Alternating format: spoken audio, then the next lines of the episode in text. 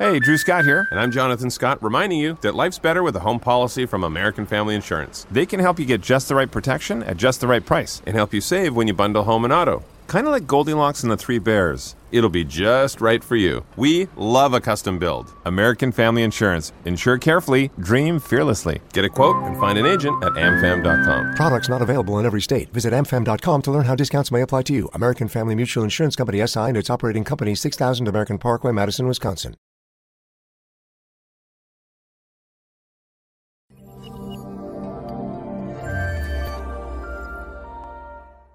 Bonjour à tous et bienvenue à l'Institut des Libertés. Alors cette émission n'est pas un délit d'opinion, c'est une émission où alors je suis toujours avec Charles, mais nous recevons quelqu'un. Nous recevons François Gervais. Bonjour François Gervais. Bonjour. Et bonjour Charles évidemment. Et bonjour. Euh, alors pourquoi je vous reçois, euh, c'est notamment pour ce bouquin donc, euh, le déraisonnement climatique euh, aux éditions L'Artilleur. Donc, euh, climat, énergie, ressources, revenir à la science pour éviter la ruine. Alors, je vais vous présenter tout simplement avec euh, la quatrième de couverture hein, pour que le- les auditeurs euh, sachent euh, qui vous êtes. Donc, physicien, professeur émérite à l'université de Tours. Vous avez été directeur d'un laboratoire du CNRS, expert reviewer des rapports AR5 et AR6 du GIEC. Donc, vous allez nous expliquer aussi quels sont ces rapports. Ancien conseiller scientifique du pôle de compétitivité sciences et systèmes de l'énergie électrique. Vous avez été médaillé du CNRS en thermodynamique et lauréat du prix Yvan Péchès euh, de l'Académie des sciences. Donc euh, voilà, vous, vous avez écrit ce, livre euh, dans lequel vous dites, en gros, vous, êtes un petit peu à l'opposé de ce qu'on entend régulièrement quant au réchauffement climatique, euh, c'est-à-dire que voilà, on produit du carbone, euh, du CO2, que il faut absolument arrêter ça, que euh, même euh, certains euh, voudraient recourir euh, à la décroissance euh, pour euh, revenir à un monde euh, beaucoup plus euh, naturel euh, et sans, sans pollution et sans réchauffement climatique.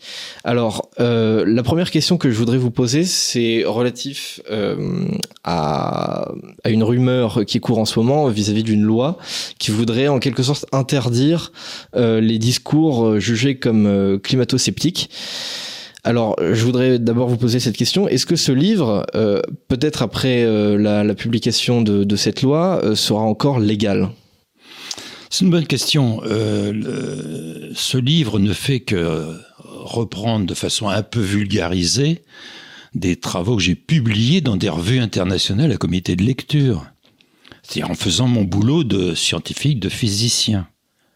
Alors, est-ce qu'on va interdire de publier dans des revues internationales à comité de lecture? C'est- vraiment une, question, ça, ça- ça va loin. euh, Si cette censure, car c'est le mot, était appliquée, euh, ça, ça veut dire qu'un scientifique n'a plus le droit de publier ses travaux. C'est- grave. Ces livres ne font que reprendre ce que j'ai publié dans des revues internationales, comité de lecture. La dernière, c'était Science of Climate Change, Climate, Earth Science Reviews et l'International Journal of Modern Physics. Donc euh, voilà, euh, c'est en ces termes, c'est pas une opinion, c'est simplement la vulgarisation en français de quelque chose qui est un petit peu difficile à lire, à savoir une publication dans une, dans une revue internationale à comité de lecture. Mhm. Et alors, on va euh, essayer de d'éclaircir un petit peu justement vo- votre opinion sur sur toutes ces questions vis-à-vis du climat. Euh, on va partir vraiment de la base de la base. Est-ce que selon vous, il y a un réchauffement climatique ou pas? Oui, Et, est-ce que est-ce qu'il est euh, aussi important euh, qu'on le dit euh, très souvent? Alors ou est-ce qu'il est Dans le plus- livre, il y a une figure qui Ouais. montre les relevés de température du plus ancien thermomètre du monde, Oui, tout à fait. le thermomètre Central England, qui depuis 360 ans, au moment où il a été inventé, il est là et il mesure l'évolution de la température. Oui, il y a eu un réchauffement depuis 360 ans, c'est un fait. Euh, pourquoi il y a eu ce réchauffement C'est parce qu'à l'époque, on a inventé euh, trois instruments. Les scientifiques ont inventé trois instruments remarquables. Le thermomètre, et pas avant. hein. Le baromètre, très important pour y revenir, et la lunette de Galilée. La lunette de Galilée qui permettait en particulier d'observer les taches solaires. Or, il y a 360 ans, il y a eu ce qu'on appelle le minimum de Maunder, il n'y avait plus de taches solaires. Et effectivement, il y a eu un refroidissement euh, de la terre important, cause de mauvaises récoltes, de, de famine. Enfin, ça, ça a été assez grave. du règne de Louis XIV à la fin. Oui. Tout à fait. Tout à fait, c'est ça, à la fin du règne de Louis XIV. Et puis depuis, bah, progressivement. Alors à l'époque, les glaciers de montagne, par exemple, avaient bien avancé, bien sûr. Depuis, ils ont tendance à régresser parce qu'entre-temps, la Terre se réchauffe après ce minimum de mandeur. Donc oui, il y a un réchauffement, bien sûr. Mhm. Et est-ce que ce réchauffement, selon vous, il n'a absolument euh, aucun rapport, de près ou de loin, avec euh, l'activité humaine, avec l'émission de gaz à effet de serre, le CO2, tout ça? Si, il en a. J'ai un chapitre entier pour analyser ce que dit bah, finalement euh, l'instrument de mesure que je pratique depuis maintenant 55 ans, qui s'appelle la spectrométrie infrarouge. Mhm. Oui. Et si on regarde le spectre infrarouge de l'atmosphère, on peut quantifier le rôle de tous les gaz à effet de serre. Alors je rappelle que le principal, c'est la vapeur d'eau, de très loin. Mhm. Et le deuxième, c'est effectivement le CO2. Mais ça représente 0,005%, je sais plus combien. C'est ça, 0,04, mais ça pourra peut-être monter jusqu'à 0,05, oui, c'est vrai, pour cent de l'atmosphère. Mais il n'empêche que ça a un effet. Et le spectre infrarouge le mesure, cet effet. Et cet effet, alors, si on regarde maintenant la période récente, depuis 1945, début de l'accélération des émissions de CO2. Avant, c'était trois fois rien, il y avait que le charbon qui jouait. Puis après, il y a eu euh, tous les autres euh, combustibles fossiles qui ont effectivement provoqué une accélération des émissions de CO2.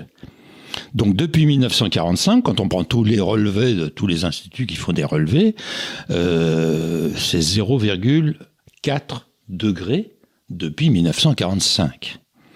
Mais, je le souligne dans le bouquin quand même, entre 1910 et 1945, l'augmentation de température a été de 0,6 degrés. Donc ça vous indique que, bien sûr, il y a une part qui peut être anthropique, mais il y a aussi une part qui peut être naturelle. Mais alors, c'est pas faire la différence.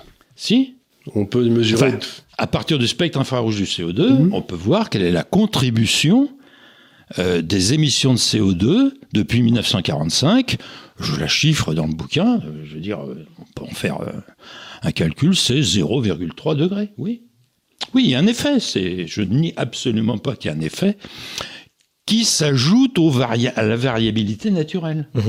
Mais alors, du coup, vous n'êtes pas vraiment climato-sceptique euh, si, si vous pensez ça. C'est-à-dire que vous n'êtes pas exactement dans, dans ce qu'on raconte d'habitude, euh, surtout parmi ceux qui pensent qu'il n'y a que l'activité humaine qui cause le réchauffement climatique. Mais finalement, euh, c'est une position assez raisonnable de dire, euh, euh, voilà, il y a un réchauffement naturel qui est cyclique, euh, ce sur quoi s'ajoutent effectivement les effets potentiels de l'activité humaine. Tout à fait. Alors, ce, mot climato-sceptique m'amuse énormément. Parce que une, une vertu cardinale pour un scientifique, c'est d'être sceptique, justement. Donc, c'est nous faire honneur de dire qu'on est climato-sceptique. Alors maintenant, la tendance, c'est plutôt, euh, j'ai vu sur ma page Wikipédia, climato-négationniste. Alors, j'aime pas du tout. Parce que ça, c'est pas la même chose. non, mais non. Le Parce que négationniste, c'est un peu autre chose. y ça se rapporte à un fait euh, historique. ouais. Alors que là, c'est les projections de modèles informatiques de climat d'ici la fin du siècle. C'est absolument pas un fait historique. Bien sûr que non. Mais alors, ça a quel effet sur, sur le climat? Parce qu'on se dit, bon, euh, une augmentation de 0,3 ou 0,4 degrés Celsius, euh, ça paraît pas grand-chose comme ça, parce que quand on vous dit euh, que la température va passer de 21 degrés à 21,4, bon, euh, ça vous touche une, ça vous en touche une sans faire bouger l'autre, euh, comme dirait Chirac. Mais euh, euh, après, derrière, peut y avoir des, des plus grandes conséquences sur les températures plus extrêmes, c'est-à-dire qu'on va atteindre plus facilement les 40 degrés, peut-être plus souvent. euh. Est-ce que, est-ce que c'est pas, euh, ça a pas un plus gros effet que, que ce qu'on pense Excellente question. Savez-vous quel est l'écart de température euh, du midi de la France et du nord de la France? Oh, bah, ça peut, ça peut jusqu'à degrés. 15, Oui, 20. 6 degrés, oui, tout à fait. Et l'écart de température entre deux métropoles prospères comme euh, Oslo, capitale de la Norvège, et Singapour, 22 degrés. Alors bon, euh, je veux dire, euh, 1 degré, 1,5 degré, euh, pourquoi mettre ça en avant alors que bah, tout le monde se développe très bien, euh, avec euh, des, écarts de température beaucoup plus grands. Alors, ce que dit Kounin euh, dans son bouquin, il dit quelque chose qui est intéressant, c'est que quand on regarde les températures, c'est surtout les températures les plus basses qui sont remontées, d'après ce qu'il a dit. C'est-à-dire que autrefois il faisait moins 40, moins 50 dans certains coins du Canada, maintenant il fait que moins 30, ce qui fait que la température moyenne est montée, mais c'est plutôt par une, une, diminu- une augmentation de la température la plus basse. Quoi. Et les températures les plus hautes augmentent un peu moins. Il a sans doute raison, j'ai pas spécialement regardé, regardé cet aspect-là, mais oui, il a sans doute. Il insiste sur l'incertitude. Voilà, c'est ça. Parce que, en réalité, même, euh, vous l'avez souligné, j'étais expert reviewer des rapports R5. Ils m'ont repris, ils m'ont réaccrédité pour le rapport à R6. Bon, là, je leur ai envoyé 45 paragraphes de commentaires, de recommandations, de critiques. Euh, bon, euh, ça sert à rien, hein, entre parenthèses, mais peu importe, euh, ils sont pas obligés de les suivre. Est-ce qu'ils sont obligés de les publier? Oui, ils les publient. Ils les publient. Ah oui, il les publie. Bon, enfin, qui va lire ça? Déjà, personne ne lit le rapport du GIEC. Enfin, je veux dire, là, il y a... Girondeau qui le dit. Oui, qui- Girondeau dit qu'il l'a Oui, lu, oui, mais il a Je sais raison. pas si je le crois. Si, si, j'échange très souvent avec Christian Gérondeau euh, au téléphone ou par mail. Si, si, il le regarde de très près. Moi, je suis bien Ah. Moi, je l'ai regardé aussi beaucoup, puisque euh, chaque fois, c'est un mois de travail hein, pour euh, faire un rapport sur... euh, alors, il y a un premier rapport, puis un deuxième rapport. Euh, c'est un vrai, un vrai travail. Hein. Oui, je veux bien le croire. Bon, donc... euh, Donc, ce que vous dites, c'est que dans le fond, euh, il y a un petit réchauffement, il n'y a pas de quoi en faire une pendule. Et donc, là où de, sans doute vous devez vous écarter du consensus, c'est dans les solutions à apporter. Parce que là, j'ai l'impression que c'est là où il y a une grosse vrai. différence. C'est vrai que le bandeau de, rajouté par mon éditeur, le grand déni énergétique, euh, donne une autre, un, un volet complémentaire, effectivement, à cette analyse purement climatique, on va dire. C'est vrai. Donc, euh, parce que il y a, moi, ce qui m'inquiète en tant qu'économiste ou tout ça, si vous voulez, c'est qu'il y a une adéquation quasiment parfaite entre la consommation d'énergie et le niveau de vie. Tout à fait. C'est- du 1 à 1, si j'ose Oui. dire. Il n'y a pas de. Et donc, euh, si d'un seul coup on fait baisser la quantité d'énergie qu'on fournit aux gens, le niveau de vie va baisser ipso facto et de façon Tout à catastrophique. fait. Et en particulier dans les pays en voie de développement, là, ça serait vraiment une catastrophe. Ce serait une Ils catastrophe. ne C'est-à-dire peuvent pas ça- se le permettre. Ils peuvent pas se le permettre. Et d'ailleurs, ils n'ont pas du tout l'intention Oui. de se le permettre. Ils ont l'intention d'envoyer tout ça par-dessus les moulins. Donc, la vraie question, c'est on est- on s'est embarqué sur des espèces de solutions qui, à l'évidence, exigent un capital monstrueux, mais euh, à la marge n'ont rien changé. Si vous regardez par exemple ce que j'appelle les miroirs magiques et les, et les moulins à vent, euh, ça- ça- ça- on est toujours, on est resté à 89% de fossiles depuis depuis y a Bien 20 ans. sûr. Et ce Rien matin, n'a changé. je suis venu en TGV de Tours. euh, toutes les éoliennes étaient arrêtées parce qu'il n'y avait pas de vent, de toute façon. Oui, elle s'arrête s'il y a pas de vent ou s'il y en a trop. Alors, euh, Oui, exactement. observé dans les deux cas, ça marche dans les deux cas, effectivement. donc donc on a on a l'impression que il y a une espèce de partie de la population qui s'est emparée du débat et qui a dit il nous faut des solutions pour tout de suite. Mais quand vous raisonnez sur l'énergie, faut raisonner à 50 ou à 100 ans. C'est-à-dire que les, les délais entre les mesures que vous prenez Bien sûr. et, et, si vous voulez un programme énergétique, c'est 30 ans, 50 ans, 70 ans. Bien sûr. Et là, pour l'instant, on essaie de nous expliquer que l'année prochaine, on va avoir la solution. Mais c'est c'est n'importe quoi. Euh, Ce d'autant plus que, euh, en matière de ressources fossiles, on en a pour 100 ans, à peu près. Enfin, les réserves connues. Hein. Hmm oui, bien sûr. Oui, parce que connue. là, on vient de découvrir, a- par exemple, une énorme réserve Voilà. aux États-Unis. euh, On en a pour 100 ans. Donc, il n'y a pas une urgence de ce point de vue-là. Là, ça pourrait être effectivement une bonne raison. Oui. Mais ça n'est pas le cas. Non, et puis les réserves connues, moi, je, je- comme je vous l'ai dit, je suis un vieux de la vieille. Je me souviens de la prochaine, de la précédente crise énergétique des années 70, où on m'expliquait que le monde consommait 50 millions de barils par jour, qu'il y en avait pour 7 ou 8 ans, et que dans 7 ou 8 ans, on allait tous mourir de froid, de faim, et les pieds dans la neige en, en, Santiago. Mais euh, aujourd'hui, on consomme 100 millions, et il y en a pour 15 ou 20 ans. Et donc, euh, ce que les gens ne comprennent pas, c'est qu'il n'y a pas d'énergie si le prix du pétrole est à 100 dollars, mais s'il est à 300, il y en a plein, quoi. C'est, c'est- sûr. c'est- toujours la Tout même fait. chose. C'est, question de prix. Donc, Et de toute façon, euh, 100 dollars, ça, ça met le, le baril à quoi 50 centimes. Enfin, Mmh. c'est- c'est c'est trois fois rien. c'est ça. Donc C'est vraiment. pas plus cher que de l'eau minérale en bouteille plastique. enfin. Non, non, non, non. Et ce qui ce qui est d'étonnant, donc, c'est cette espèce de, de zèle religieux qui semble s'être emparé d'une partie de la population, et on se demande s'ils veulent pas nous punir de je ne sais quel crime affreux qu'on aurait commis. Vous avez raison avec le mot religieux. C'est un mot qu'utilise également euh, Christian Régent-Rondeau. Euh, et Il y a- y a voit un- là l'effet d'une religion, oui. C'est une religion, c'est-à-dire qu'on a commis un gros péché, il faut demander pardon à la, de la déesse Gaïa, et peut-être euh, si on a les bons intermédiaires, on sera pardonné, on mourra pas tout de suite, quoi. Et on peut acheter des indulgences plénières. Oui, c'est bien ça aussi. oui. Peut-être avec quelques sacrifices humains euh, via l'euthanasie, c'est possible de, oui, dire aussi euh, quelque chose. Bon, enfin, euh, pour revenir un petit peu sur sur, Je en travail, euh, est-ce que vous pouvez nous expliquer euh, ce que c'est justement les rapports AR5 et AR6 du, du GIEC parce que ça fait un peu technique comme ça, mais ça Oui. doit pas être euh, bien Alors, compliqué. D'abord, je signale une chose qui n'est pas sans importance, c'est que les trois présidents successifs du GIEC, le troisième a été nommé au mois de juillet, aucun n'est climatologue. Quand vous regardez le parcours, Ils sont philosophes. Ou le sociologue. premier était ingénieur des chemins de fer, le second était économiste. C'est les pires. Vous en connaissez rien. C'est pas moi qui le dis. hein. Et le troisième, en fait, c'est un lobbyiste des euh, énergies intermittentes. Bon, et ils ont plein de qualités, certainement, euh, la question n'est pas là. hein. Mais aucun n'est ce qu'on appelle climatologue. Moi, je revendique, je suis physicien, mais je revendique l'être quand même un petit peu, vu que j'ai publié quatre articles dans des revues de climatologie. Bon. Peu importe d'ailleurs. Alors qu'est-ce qu'ils font?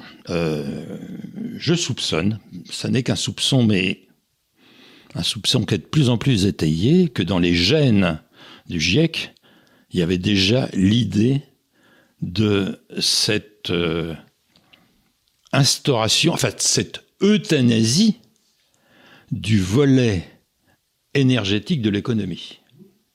C'est ce que dit Géraud en tout cas. Tout à fait. Mais euh, on échange souvent, mais on est complètement d'accord là-dessus.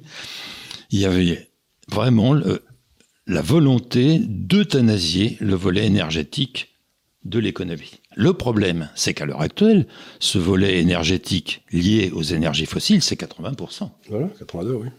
Donc on va pas, ça va pas se faire euh, comme ça d'un claquement de doigts. Hein. C'est pas. Et la consommation de charbon l'an dernier dans le monde a atteint un pic historique qu'il n'avait jamais atteint.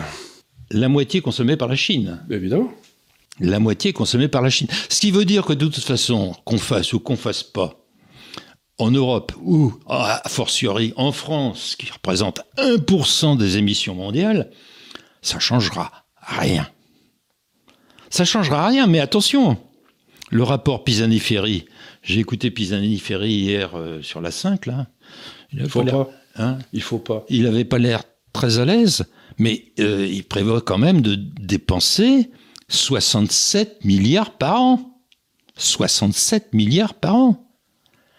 Dont on n'a pas le premier sou. Exactement, puisqu'on a un déficit budgétaire de 285. 140 milliards. Bon, 139,5, je crois. Oui, mais on va emprunter 285. Oui, voilà. Donc, voilà la, la situation. 67 de plus ou de moins finalement. On est vraiment dans une absurdité. Pour faire quelque chose qui n'aura aucun impact, on va vers la ruine, c'est le sous-titre du bouquin. Mais alors, par exemple, si, si on compare le, le mix énergétique français et le mix énergétique allemand, euh, on constate que la France produit une énergie beaucoup plus propre, notamment grâce à ses centrales nucléaires. Tout à fait. Est-ce que c'est pas une bonne chose quand même de- d'a- d'avoir moins de- d'émissions de gaz à effet de serre pour, pour la même quantité d'énergie On produite a les meilleurs de la classe. Il y a un petit tableau dans le bouquin qui montre les émissions pays par pays, les principaux émetteurs, puis la France, que pour euh, principal émetteur, mais ça fait rien, et qui divise les émissions de chacun par le PIB. C'est formidable. La France, c'est le meilleur. Donc on est déjà le meilleur. Ce qu'on fera ou qu'on fera pas ne changera absolument rien parce que euh, ceux qui euh, sont les maîtres de l'histoire, bah, c'est la Chine, c'est l'Inde, c'est les États-Unis. Et alors, est-ce que vous ne croyez pas que ça vient de quelque chose qui a, qui a- Nous avons, comme tout le monde le sait, les meilleurs fonctionnaires du monde. Et que cette classe, cette classe de, de meilleurs des plus des meilleurs fonctionnaires du monde euh, s'est mis dans la tête qu'il fallait créer un gouvernement d'abord européen, ensuite un gouvernement mondial. Et est-ce que c'est pas une façon pour eux d'arriver au pouvoir? Dans le fond, ce qui se passe en France, ils en ont rien à foutre. Mais est-ce que c'est pas pour eux une façon de, de, de préparer ce gouvernement mondial qui sauverait notre bonheur à tous? Alors, j'ai deux réponses à votre euh, question. La première, c'est dites pas trop de mal des fonctionnaires. J'étais professeur des universités. c'est autre chose, un professeur, c'est autre chose. Merci.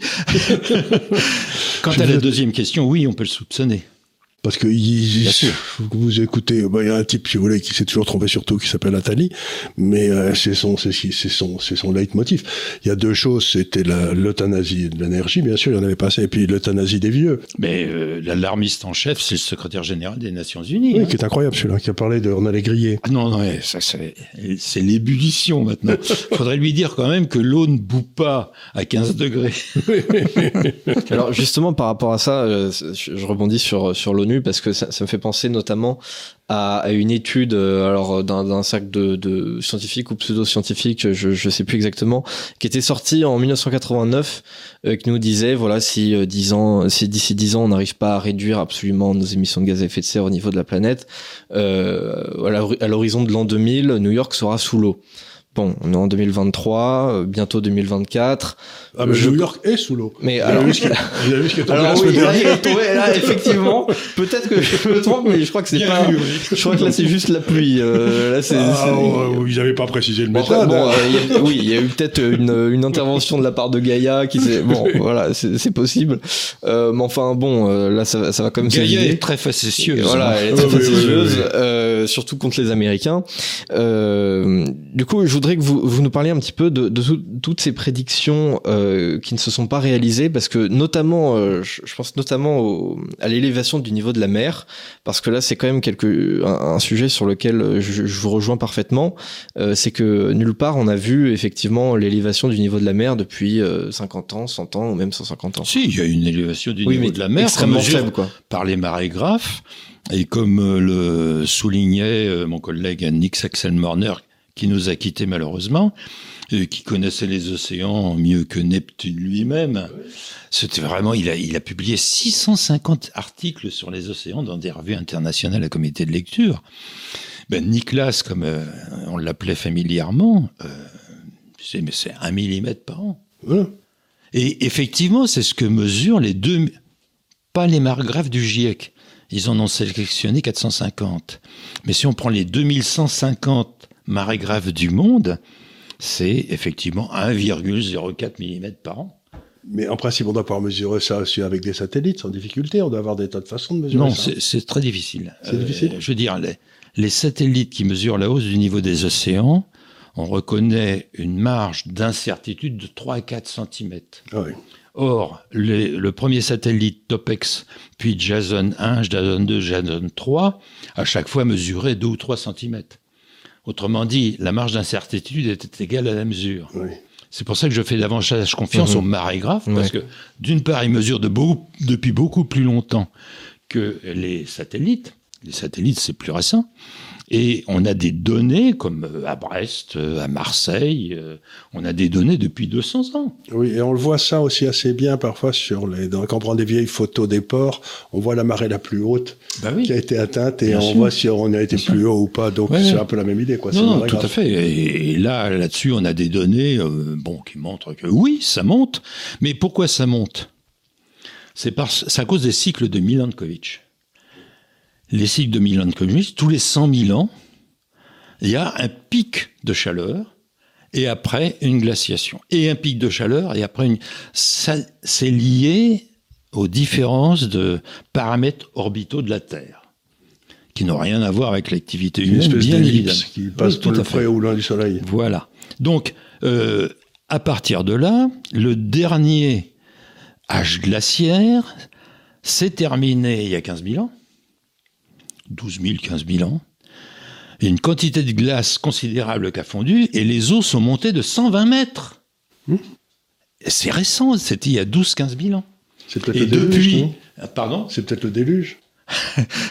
et le depuis, de 120 mètres. Et, depuis, non, non, mais justement, c'est énorme. Et euh, depuis, effectivement, la température est plus élevée que dans la glaciation précédente, ça va de soi, hein, et le niveau des mers est monté. Et ce qu'on observe, selon moi, mais ça, paraît collé, hein, la lente continuation de l'augmentation, c'est juste la finale de cette augmentation de 120 mètres qui a beaucoup ralenti euh, il y a 7000 ans, mais qui continue quand même un petit peu lentement. Mhm. Euh, mais alors, il y a quand même euh, des gens qui, parlent assez souvent de réchauffement climatique, enfin sur toutes ses, conséquences, autres que les bobos su- super écolos de, la France insoumise. C'est les agriculteurs. Et euh, je, pense parce que hum, j'y pense parce que en quelques années seulement, ce qui représente quand même pas beaucoup, il y en a beaucoup d'entre eux en France euh, qui sont mis à des agricultures euh, qui nécessitent moins d'eau, qui nécessitent peut-être plus de, soleil, qui peut se faire normalement sous des latitudes quand même plus chaudes, voire même plus arides. Est-ce que on va pas aussi devoir se, préparer à des changements comme ça sur la manière dont on produit tout un tas de trucs Alors, ça, c'est une très bonne question parce que, effectivement, nous, en France, et même si la France ne représente qu'un millième de la superficie de la planète, euh, comme c'est comme c'est là où on est, bien évidemment, on s'en soucie davantage, c'est normal. Euh, euh, dans les périodes euh, chaudes, euh, par exemple l'été dernier, j'ai regardé les les mois par mois euh, sur toute la surface de la Terre, les périodes qui sont au-dessus des moyennes de saison et celles qui sont en dessous des moyennes de saison. C'est vrai que l'année dernière, on a eu un été très chaud avec une sécheresse, c'est tout, c'est indéniable. Mais dans le même temps, l'hémisphère sud a connu des températures nettement en dessous des moyennes de saison. Donc, Ça se rééquilibre en quelque sorte? alors, nos anciens, puisque vous mentionnez les agriculteurs, euh, finalement, euh, à l'époque, on donnait pas le bulletin à la météo. Hein, donc, et regardez deux choses. Le baromètre, parce que c'est ça, finalement, la météo, c'est lié essentiellement au baromètre qui va indiquer les différences de pression, ces différences de pression qui, qui sont parfaitement chaotiques, aléatoires, imprévisibles, mais qui vont fixer la direction des vents. En France, c'est assez simple. Si le vent vient du nord, il fait plus froid. S'il vient du sud, il fait plus chaud. S'il vient de l'ouest, il pleut. Euh, c'est pas pas très compliqué. Mais eux, donc, ils regardaient le baromètre et la girouette au sommet du, cloche- du clocher du village qui donnait la direction du vent. C'est ça la météo, et c'est en fonction de ça qu'ils disaient, bah, va falloir vendanger ou va falloir moissonner parce que là, euh, ça va changer et ça va pas être bon. Voilà, ça c'est effectivement des choses qu'ils regardaient. De là à dire euh, qu'il faut planter euh, la syrah dans le sud de l'Angleterre, euh, je suis pas sûr que ça soit quelque chose qui marche. euh. Mais bon, d'abord parce que euh, il faut 30 ans pour l'enracinement de la vigne pour commencer à faire du beau pain. Donc déjà, ça c'est une première bonne raison. Mais la deuxième, c'est qu'on n'est absolument pas certain que ça va continuer. Mais on a déjà eu une période comme ça, dans, aux alentours de 1250, il y avait eu un optimum Tout euh, à fait. L'optimum médiéval. oui. médiéval, et où il y avait des vignes au Groenland. Quoi. Effectivement. C'est donc, euh, et puis ça, on s'est recaillé à l'époque de Louis XIV, Ouais. puis c'est remonté. C'est pour ça que Voilà. quand les gens, euh, pareil, j'ai lu un article justement parce que ce sont des choses qui m'intéressent, mais j'ai lu un article qui disait quand les gens vous disent que la température est montée, c'était un, c'était un spécialiste anglais qui dit ça, demandez-leur à partir de quand, quelle est leur date de départ, parce que la date de départ détermine beaucoup. Si vous Non, prenez la 1700, température est montée là-dessus. Il n'y a pas d'ambiguïté là-dessus. hein. mais il dit si vous mesurez, vous mesurez à partir de 1890 ou à partir de 1750, vous pouvez avoir des, des résultats complètement différents Ouais. quoi, sur le sur la tendance à long terme. C'est- intéressant parce que dans l'histoire, euh, l'optimum médiéval, l'optimum ménéoin, l'optimum, euh, il y en a eu plusieurs. On appelle ça un optimum. Oui, c'est Parce que entre les deux, c'est ce qu'on appelle les âges sombres quand il fait plus froid. Parce que le froid, euh, même aujourd'hui, hein, euh, les études euh, publiées par le Lancet montrent que le froid, c'est le tueur. c'est le tueur absolu. Euh, il- on tue dix fois plus euh, d'êtres. Enfin, je veux dire, ça diminue l'espérance de vie et ça tue dix fois plus que le chaud. Aujourd'hui. Et à leur Sur- époque, Oui. parce qu'ici il y avait deux années froides sans sans récolte, et ben vous aviez, euh, le- je crois, il y avait quand même une personne qui était morte pendant les grandes familles à la fin du règne de Louis XIV, je sais pas quelque Oh, chose comme ça, trois- euh, plusieurs millions. Ouais. de français, c'était, mais il vient Oui, si on cumule ça en plus aux maladies, c'est sûr oui, qu'on s'en sera pas pour le mieux. La malnutrition. Et j'ai un petit chapitre dans le, dans le bouquin là qui raconte la chasse aux sorcières. Les chasses aux sorcières se, se trouvaient dans les périodes où il faisait froid. Et le pape, c'était Innocent VIII, qui avait euh, fait une encyclique pour dire oui, il faut chasser les, les sorcières qui changent le temps. C'est formidable parce que quand on compare au discours d'aujourd'hui, on peut pas s'empêcher de faire des rapprochements. Ben, vous avez aussi le truc de Galilée, ça vous rappelle Oui, que bien euh, sûr. empêcher les savants de parler, c'est peut-être quelque Oui, chose dont oui. on a parlé au début. là, c'est- à fait. C'est euh, tout le monde est en train de prononcer des exclusions et des, mais personne ne fait rappel que c'était ce qu'on avait déjà fait avec Galilée, quoi. C'est assez curieux. Ouais. Mais c'est donc Surtout que, comment dire, cette, euh, cette euh, exclusion, euh, on ne sait pas encore si, si la loi euh, verra le jour ou pas, mais si elle a lieu, euh, est-ce que ce serait pas, en plus de ça, vraiment contre-productif? C'est-à-dire que il y a, C'est il y a- l'évidence même. il y a un peu un côté, on veut absolument vous empêcher de, de dire ou de penser certaines choses. Euh, par conséquent, est-ce que ça, ça laisse pas en fait euh, euh, une ouverture de, la voie juste pour des gens qui nient absolument tout en bloc sur le réchauffement climatique? Il n'y a pas de réchauffement et l'activité humaine, on, s'en fiche absolument. On peut brûler autant de charbon qu'on veut, ça, ça ne fera absolument rien. Est-ce que ça laisse pas libre cours justement à, à toutes ces idées-là? Ouais. Gandhi disait au début, il vous ignore. Après, il se moque de vous. Après, il vous attaque et après, vous gagnez. si vous Je avez que- survécu, Oui. si vous avez Évidemment. survécu. Là, c'est dans la phase d'attaque. Ouais, oui. Mais moi, j'ai une vieille histoire comme ça. Quand j'étais jeune, j'avais un de mes amis roumains. On discutait et il m'avait dit il y a quelqu'un de très bien en France. C'est le général Salan. Alors, ça doit vous dire quelque chose, Oui, le général Salan, oui. grande période de l'OS, etc. Alors, je dis c'est une idée intéressante, mais pourquoi le général Salan? Parce que la radio roumaine en dit du mal tout le temps. et donc, je crois qu'on arrive maintenant. Il y a des gens qui relisent les rapports du GIEC et se- ils, en- ils pensent le contraire parce que pensent, ils pensent que penser le contraire, c'est la, c'est la façon d'avoir raison. Mais ce que je me tue à dire aux gens, c'est qu'en termes logiques, il n'y a qu'une façon d'avoir raison, mais il peut y avoir 25 façons d'avoir tort. Donc Ouais. le contraire d'une erreur N'est pas pas, automatiquement la vérité. Ça peut être une autre erreur. Donc il faut, il faut continuer à travailler, continuer à se renseigner pour essayer de comprendre ce qui se passe. Mais pas simplement penser que les crétins qui nous empêchent de parler, il faut dire la le contraire pour avoir raison, parce que Ouais. c'est pas vrai. Oui, tout à fait. C'est quelque chose d'important, surtout qui s'est amplifié beaucoup avec le Covid, les histoires de vaccins, etc. C'est-à-dire que bon, il y avait en quelque sorte un discours officiel qui était, qui était convenu de, de suivre, et ça a laissé libre cours en dehors de ce discours-là que aux énormes tarés qui nous racontaient que euh, voilà on va on essaye de nous inoculer une puce et que euh, demain à 20h52 on va tous mourir parce que euh, voilà le gouvernement américain va nous piloter à distance j'en sais rien encore euh, donc effectivement, euh, moi je je suis pas du tout partisan de, de, de ce genre de loi parce que euh, ça va laisser libre cours que aux énormes tarés quoi. Et en fait, ça va être absolument impossible de discuter de ce sujet absolument calmement.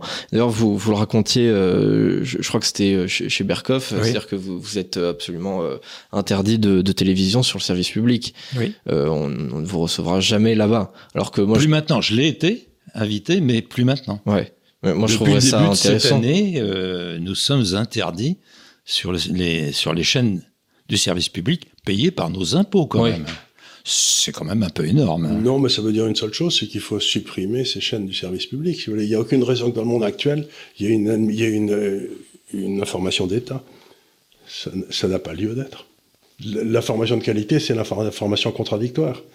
Donc il faut, il, faut laisser- il faut se débarrasser de tout ça et faire quelques économies budgétaires. Mais la science n'existe que par le débat scientifique. S'il n'y a pas de débat scientifique, euh, la science euh, C'est pour ça que ça me tue quand je dis que la science, euh, maintenant la science est d'accord. Enfin, la science, la science ne peut pas s'arrêter. La science ne peut pas être d'accord. C'est pas possible. C'est antinomique. La science, c'est un processus. Il n'y a pas d'arrivée, il n'y a pas de départ. C'est un processus. Quoi. Euh, La science fait un grand pas quand un nouveau paradigme émerge. Hein. émerge et enlève le consensus précédent. C'est comme ça que ça marche, la science. Et si, et si la- le pouvoir public s'en occupe, on fait un grand pas, mais en arrière. Est-ce que, est-ce qu'il n'y a Je vais pas vous pas, contredire. est-ce qu'il n'y a pas quand même des, des consensus scientifiques? C'est-à-dire que c'est pas, il s'agit pas de dire c'est la vérité absolue parce que c'est le consensus, mais il s'agit de dire, euh, voilà, on va, on va penser ça un petit peu par défaut parce que la plupart des scientifiques, l'immense majorité des Non. scientifiques euh, sont, sont d'accord là-dessus, et ensuite on garde d'autres idées dans un pas une coin de la démocratie, tête au science. cas où. La science ne marche pas par consensus. Par définition, elle ne marche jamais par consensus. Elle marche par démonstration. Et c'est en l'absence de démonstration qu'on met en avant, politiquement, le consensus. Mais c'est pas de la science. Et alors, pour revenir un petit peu sur la question de, de l'énergie, pourquoi, selon vous, on veut absolument nous faire euh, accepter euh, toutes les euh, toutes les inepties énergétiques euh, à base de, ben, comme dit Charles à chaque fois, de moulins à vent et de, de miroirs magiques? Faut leur demander. Moi, j'ai pas la réponse. Moi, j'ai la réponse. curieux. Mais c'est un gros business, c'est Ben évident. voilà, c'est que Ben voilà. n'oubliez pas que on a dépensé quelque chose comme 7000 milliards de dollars dans ces moulins à vent, etc. depuis 20 ans. Et que ça n'a rien fait du tout, mais par contre, ça fait des fortunes considérables. Pour Bah certains. Il y a, des tas- il y a pour Mais- certains qui s'en sont mis plein les fouilles. certains. Donc, c'est purement et simplement de la corruption. Mais surtout, C'est une corruption en, se, en prenant comme prétexte la science. C'est quand même un peu comme les vaccins du Covid. Il y a qu'à regarder les bénéfices de Merck et on se rend compte de à qui le crime profite. Quoi. Je veux dire, il y a- quand vous voyez que des gens gagnent du pognon gros comme eux, sans prendre aucun risque parce que c'est des commandes étatiques, vous savez que le crime est là. Et le nucléaire, ça fait pas du pognon aussi, parce qu'on a envie de Oui, se dire, le, produit. le nucléaire, Mais ça produit de oui, l'électricité. mais justement. À, Et là, moins- ça produit- mais à là- moindre coût et sans émettre de. Sans émettre, euh, Non, non, mais CO2, le, le donc, nucléaire, euh, quand on l'a fait, la dépendance énergétique aux énergies fossiles de la France a baissé. Tandis Oui, oui. que là, vous avez dépensé des milliards de dollars et ça a monté la dépendance énergétique aux énergies fossiles. Donc ça ne marche pas. Ah, ça, Donc, on le voit parfaitement en Allemagne, où en Allemagne, le... le- Ils sont- Ils sont mis à, à brûler du charbon. Oui. Et le pire, c'est qu'ils brûlent du charbon quand les vents arrivent de l'Est. Il fait mauvais à Paris, les, les particules tombent et ils interdisent les voitures à Paris. Pire, ils brûlent de la lignite. Ils brûlent de la lignite, c'est le pire de tout. C'est le pire. C'est le pire de tout. Parce qu'on dit du mal des Chinois, mais ils mettent des, ils en ouvrent 200 dans la charbon par semaine ou je sais pas quoi. Mais ils utilisent des processus qui rendent, qui font que ces, centrales sont à peu près un dixième de la pollution qu'elles faisaient il y a 40 ans. Donc, Tout au à fait. donc il y a quand même quelques progrès qui sont faits là. Donc ça veut dire Oui. qu'ils ouvrent pas des centrales comme il y a 40 ans, ils en ouvrent euh, pas mal, mais les, les, les Indiens pareil. Donc, j'ai travaillé avec des gens aussi qui m'expliquaient que ce qu'on pourrait faire, c'était faire de, de la de l'énergie nucléaire, à partir duquel on montait des processus chimiques pour recapturer le CO2 et, et, et à ce moment-là, le retransformer à partir de l'hydrogène en azote ou je sais pas quoi, et ça on rebrûlait le CO2, c'est-à-dire qu'on pouvait utiliser l'énergie nucléaire pour sortir le CO2 excédentaire, le remettre dans les bagnoles, où on le rebrûlait comme un car- car- carburant, et que c'était parfaitement rentable. Ça se faisait à 2 euros le relais. Oui, mais c'est pas une bonne idée euh, de capturer le CO2. Mais non, parce qu'il y en a plus, on crève. CO2, un tiers de nos émissions profite à la végétation. Un tiers de nos émissions, c'est énorme. En 33 ans, on a vu, par les mesures satellites, une augmentation de la, de la végétation dans le monde, Oui, qui vrai. profite en particulier aux plantes nutritives. Je rappelle quand même qu'en 50 ans, la population de la Terre a doublé. Il faut quand même euh, nourrir tout le monde. hein. Et que ce tiers de nos émissions durant seulement 33 ans a augmenté, c'est facile de faire le calcul, hein, de, a augmenté la biomasse de 24%. C'est considérable. Il faut le laisser faire, le CO2. De toute façon, euh, quand nous expirons, dans notre haleine, il y a 20 fois plus de CO2 que dans l'atmosphère. Dans un sous-marin euh, qui va croiser longuement euh, en plongée, on admet euh, à peu près 25 fois plus de CO2 que dans l'atmosphère. Bon. Donc, d'une part, c'est pas un poison. Sinon, nous tous qui avons porté un masque, bon, on serait, on serait plus là, hein, parce que on réinspire forcément une partie du CO2 qu'on a expiré. Donc, c'est pas le cas, heureusement. Donc, là, il n'y a pas de pro- problème de ce point de vue-là. Et d'autre part, c'est la nourriture aussi indispensable qu'irremplaçable de la végétation. On ne peut pas la remplacer pour autre chose. Oui, c'est indispensable. Oui, alors même si le CO2 est effectivement nécessaire euh, à la vie sur, sur Terre, est-ce qu'on peut pas admettre l'idée que au-delà d'un certain seuil, il puisse y en avoir un peu trop. Enfin, je, veux dire, je- je- pour faire un parallèle, c'est comme l'eau. Euh, On est obligé de boire de l'eau. Maintenant, si je commence à boire 8 litres par jour, je vais pas me sentir très bien, quoi. Ou si vous buvez que de l'eau. Oui, ou si je bois Sur de le- l'eau. ouais. Pourquoi faut, il y a faut des- peu, faut avoir un mix. Pourquoi on trouve des combustibles fossiles au Sahara ou en Arabie Saoudite? C'est parce qu'il y a eu de la vie avant.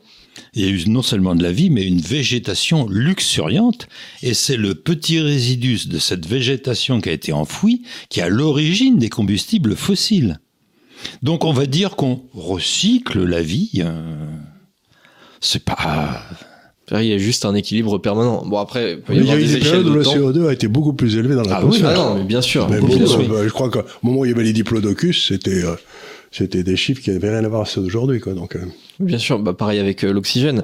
Après, c'est sûr que, comment dire, sur une période euh, extrêmement courte, qui est en fait euh, juste euh, la, la vie humaine sur, sur Terre, qui, est- qui est Mhm. un, un événement quoi, à l'échelle de, de toute l'histoire de la Terre, et encore plus si on, si on focalise uniquement sur la période où en fait euh, on a énormément de- d'émissions de gaz à effet de serre, euh, c'est sûr que... Non, énormément.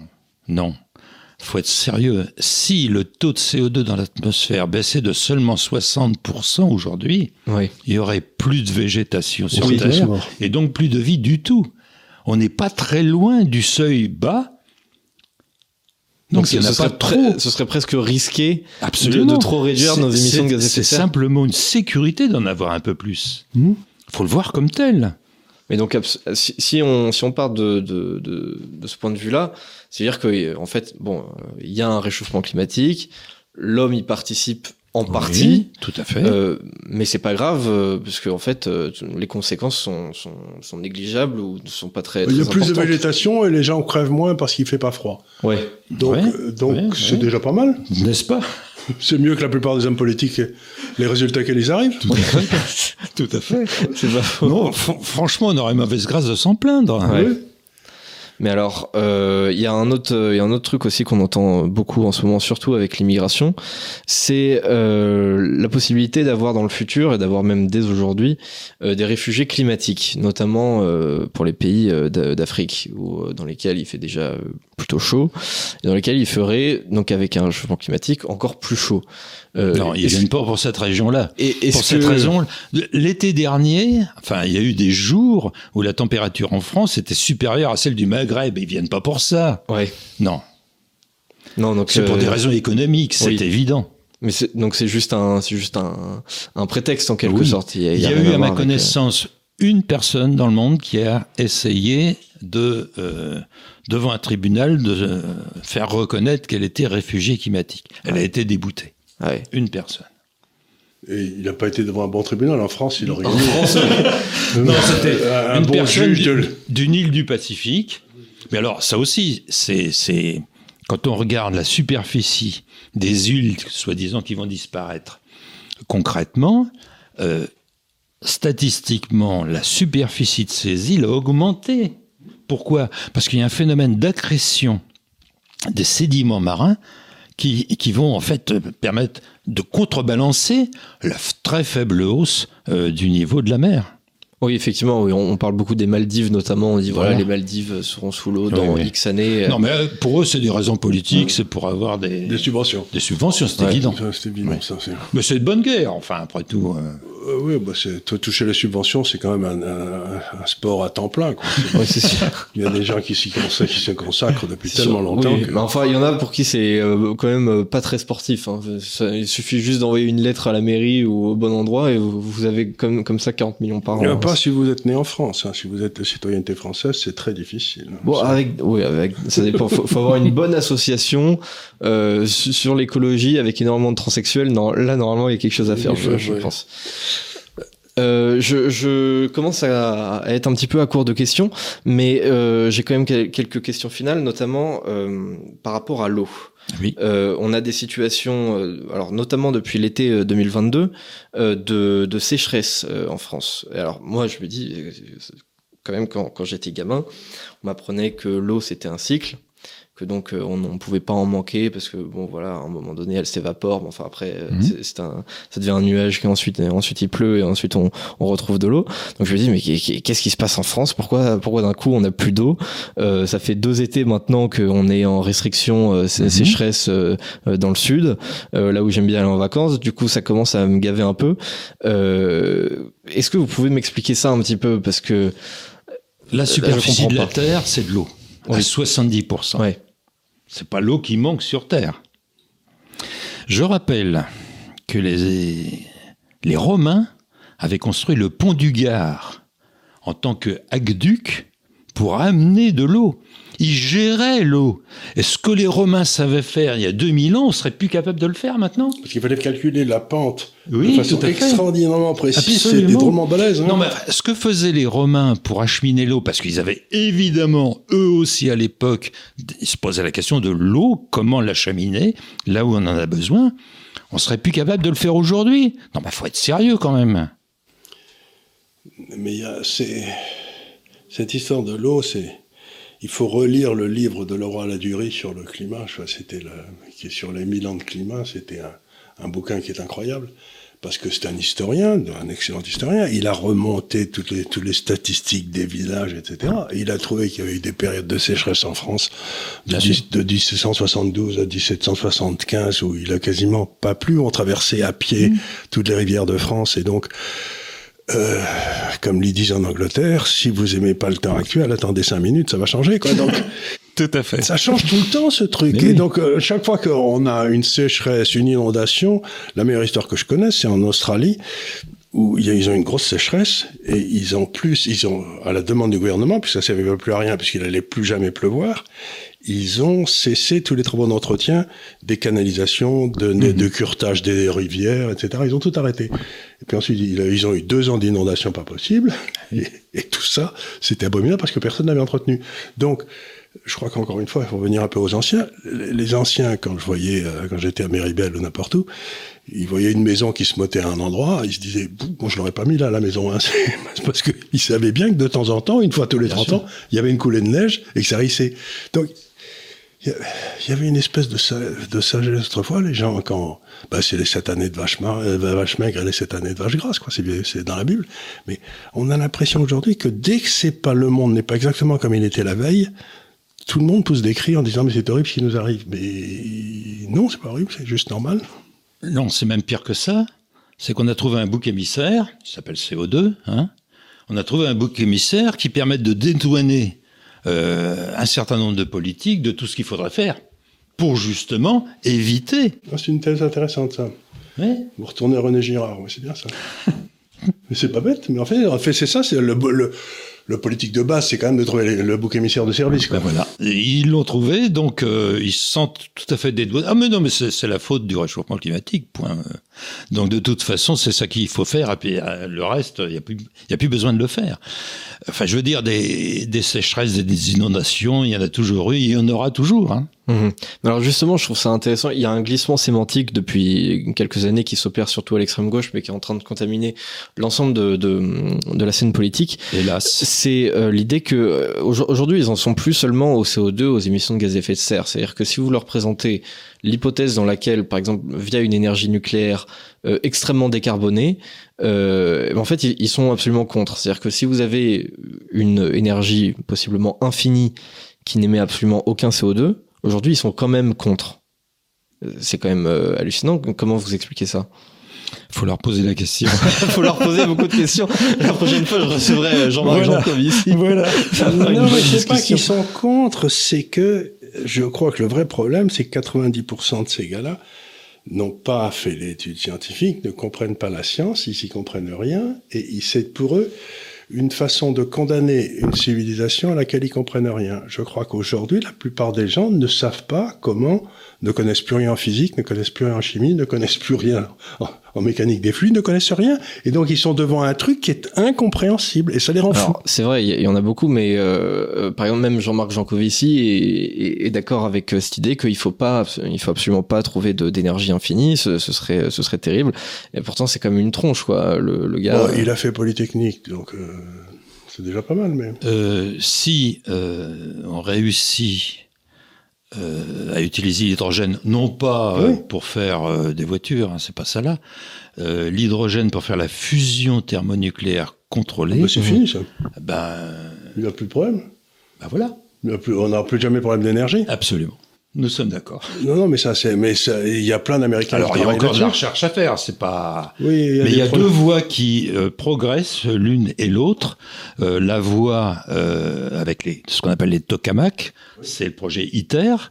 Et puis la voie avec les lasers mégajoules. Et les deux voies progressent. Bon, il y a encore de la recherche à faire, On mais a stabilisé quelque chose il y a quelques mois. Oui, oui, bien On sûr. avait- ça produit pendant un quart de seconde un peu ça. plus d'énergie. voilà, c'est le laser mégajoule euh, américain. Ouais. Non, non, mais il y a, des moyens d'arriver effectivement. Et alors là, l'hydrogène, euh, vu les océans qu'on a autour de nous, c'est pas ce qui manque sur Terre. hein. Donc il n'y a, y a pas de, a pas de difficulté. Il y a encore de la recherche à faire, mais produire une énergie et en plus de ça, qui serait pas dangereuse. J'insiste. Parce que autant on peut dire qu'effectivement, dans une centrale nucléaire, si on prend pas des précautions, il peut y avoir un accident. Mais là, il suffit de couper le courant. Tout s'arrête. Très facile. Donc, c'est pas dangereux. Et ça serait effectivement une énergie. Alors, d'ici là, euh, ce qui est raisonnable, c'est d'avoir un mix énergétique, comme on dit, avec une part de fossiles là où c'est toujours utile. On voit mal euh, les engins de chantier ou les moissonneuses batteuses fonctionner à l'électricité. Il faut être sérieux quand même. Soyons plus nets encore, Oui. on voit mal les tanks en cas de guerre. Voilà. J'ai vu que les Américains voulaient faire des tanks électriques et Oui, ça m'a fait rigoler. Ça faut être sérieux quand même. Donc il y a- il y a- il y a- il y a- de toute façon, on aura encore besoin des fossiles pendant encore longtemps. Puis progressivement, de toute façon, on arrivera à avoir diversifié nos sources d'énergie pour l'avenir. Oui. Oui, et puis même en utilisant des, des, des ressources fossiles, effectivement, vous le soulignez tout à l'heure avec, euh, avec la Chine, on peut toujours aussi optimiser les manières de, de les utiliser en faisant moins de déchets, en, en polluant moins. Euh, donc euh, après, ça c'est dans, dans tous les domaines. Hein. Euh, pareil, euh, j'ai vu qu'il y avait de la recherche pour faire des batteries au sodium. Bon, je sais pas euh, où ça Mm. en est. C'est pas si performant que le C'est lithium. pas si performant. Non. Bon après, euh, je, moi je, je suis pas du tout scientifique, donc euh, j'ai du mal à, à juger ce genre de projet. Euh, pareil sur l'eau, euh, on a toutes ces, toutes ces, toute l'industrie du dessalement qui est en, en pleine expansion et qui, qui pollue beaucoup moins qu'avant, et qui est beaucoup moins cher Oui, aussi. bien sûr. Euh, c'est c'est c'est ce Il y a des qu'utilise processus Israël, chimiques qui sont etc. en train de monter. Mais pour revenir à la question pourquoi euh, qu'elle- qu'il faudrait poser à ces gens-là, c'est qu'il faut jamais oublier qu'il y a des gens qui sont intéressés au bien-être et il y a des autres qui sont intéressés au pouvoir. Et ceux qui sont intéressés au pouvoir, il y a quand même jamais mieux qu'une société de pénurie. Parce que s'il y a une société de pénurie, c'est ceux qui sont au pouvoir qui distribuent les tickets de rationnement. Et donc c'est quand même un grand, une grande satisfaction pour eux. Pénurie rebaptisée sobriété. Oui, bien entendu. Rebaptisé. Donc, il faut pas oublier que C'est a- plus chic, hein, C'est plus sobriété. chic, sobriété. Et donc, pour moi, il y a quand même toute une série de gens qui ne souhaitent pas que les autres soient plus heureux et plus libres. Ils souhaitent diriger ces gens qui, dans le fond, comprennent pas grand-chose. Donc, quand je vois un type qui, euh, ayant fait les meilleures études, m'explique que- qu'on a besoin d'une société de pénurie et que c'est lui qui distribuera les tickets de rationnement, je me dis, ben, j'ai déjà vu dans ma carrière, ça arrive. C'est pas, c'est pas, un, c'est pas un Saint Jean d'Assise, quoi. C'est pas un Saint François d'Assise. Hein, c'est pas. C'était hier sa fête. Hmm? C'était hier sa fête. oui, Saint François, c'est pour ça que je pense à lui. Donc voilà, dit, ce que je veux euh, dire, c'est qu'il faut pas oublier que ceux qui arrivent au pouvoir, ceux qui demandent d'aller au pouvoir, c'est quand même des mecs que souvent leur maman a pas assez aimé quand ils étaient petits. Ils sont pas toujours très bien nets, très nets. hein, c'est- ça, je sais pas. C'est, Après, c'est, quand force même, il faut, d'avoir, pour faire de la euh, politique, aujourd'hui, il faut quand même être un peu malade. Quoi. C'est, Ah, aussi, sais à, pas. à force d'avoir, d'avoir échoué sur absolument tout, peut-être qu'ils ont enfin trouvé un truc sur lequel ils peuvent être tout à fait performants. hein. Enfin, la sobriété énergétique, ne, ne rien faire, ne rien produire. rationnement, ça, Oui. ça fait longtemps qu'ils sont, qu'ils, ils Ça- savaient très bien qu'ils le font. c'est pas nouveau, faire, hein. Et c'est pas nouveau, oh là là là, ça remonte à la nuit des temps, ça. C'est, euh. Et c'est celui, c'est le- ce que disait ce brave euh, Milton Friedman que j'aimais beaucoup. Il disait quand les fonctionnaires prennent le contrôle d'une activité économique, la première des choses qu'il faut acheter, c'est le fonctionnaire. C'est pas faux. C'est ce qu'on Bah, voit tous les jours en France. je, je- j'arrive à, à court de questions. En plus de ça, vous avez un rendez-vous juste après. Donc, euh, on va terminer cette émission là-dessus. Je renvoie évidemment nos auditeurs euh, vers votre livre, hein, qui est donc euh, disponible euh, aux très bonnes éditions L'Artilleur, hein, qu'on connaît bien. Vraiment, je les redirige vers ce bouquin parce que j'ai trouvé intéressant. Voilà, il y a beaucoup d'informations. Euh, alors, j'ai pas été forcément d'accord avec tout. Maintenant, j'ai pas du tout le recul scientifique moi pour vraiment juger euh, de, mon point de vue. Euh, mais après tout, c'est quand même bien d'avoir euh, ces réflexions-là, d'avoir ces éléments-là. Euh, donc voilà, c'est toujours un moyen de se cultiver quand même sur sur la question. Évidemment, je vous remercie pour votre présence à l'Institut des Libertés. C'était sympa de venir. Plaisir partagé. Donc je remercie comme d'habitude hein, les auditeurs pour leur attention. Euh, normalement cette émission sera disponible euh, en podcast hein, sur Deezer et sur Spotify. Et encore une fois je redirige vers votre livre Le déraisonnement climatique, François Gervais, aux éditions L'Artilleur. Merci beaucoup, merci à vous. Je vous remercie de votre invitation. Merci d'être venu.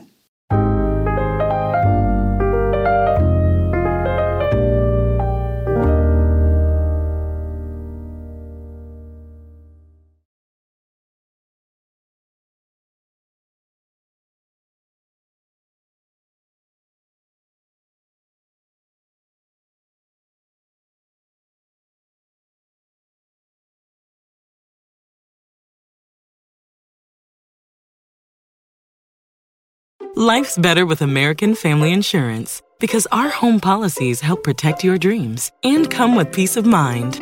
Save up to 25% by bundling home, auto, and life. American Family Insurance. Get a quote, find an agent at amfam.com. Products not available in every state. Discounts may not apply to all coverages on an auto or home policy. Discounts do not apply to life insurance policies. Visit amfam.com to learn how discounts may apply to you. American Family Mutual Insurance Company SI and its operating companies American Family Life Insurance Company 6000 American Parkway, Madison, Wisconsin.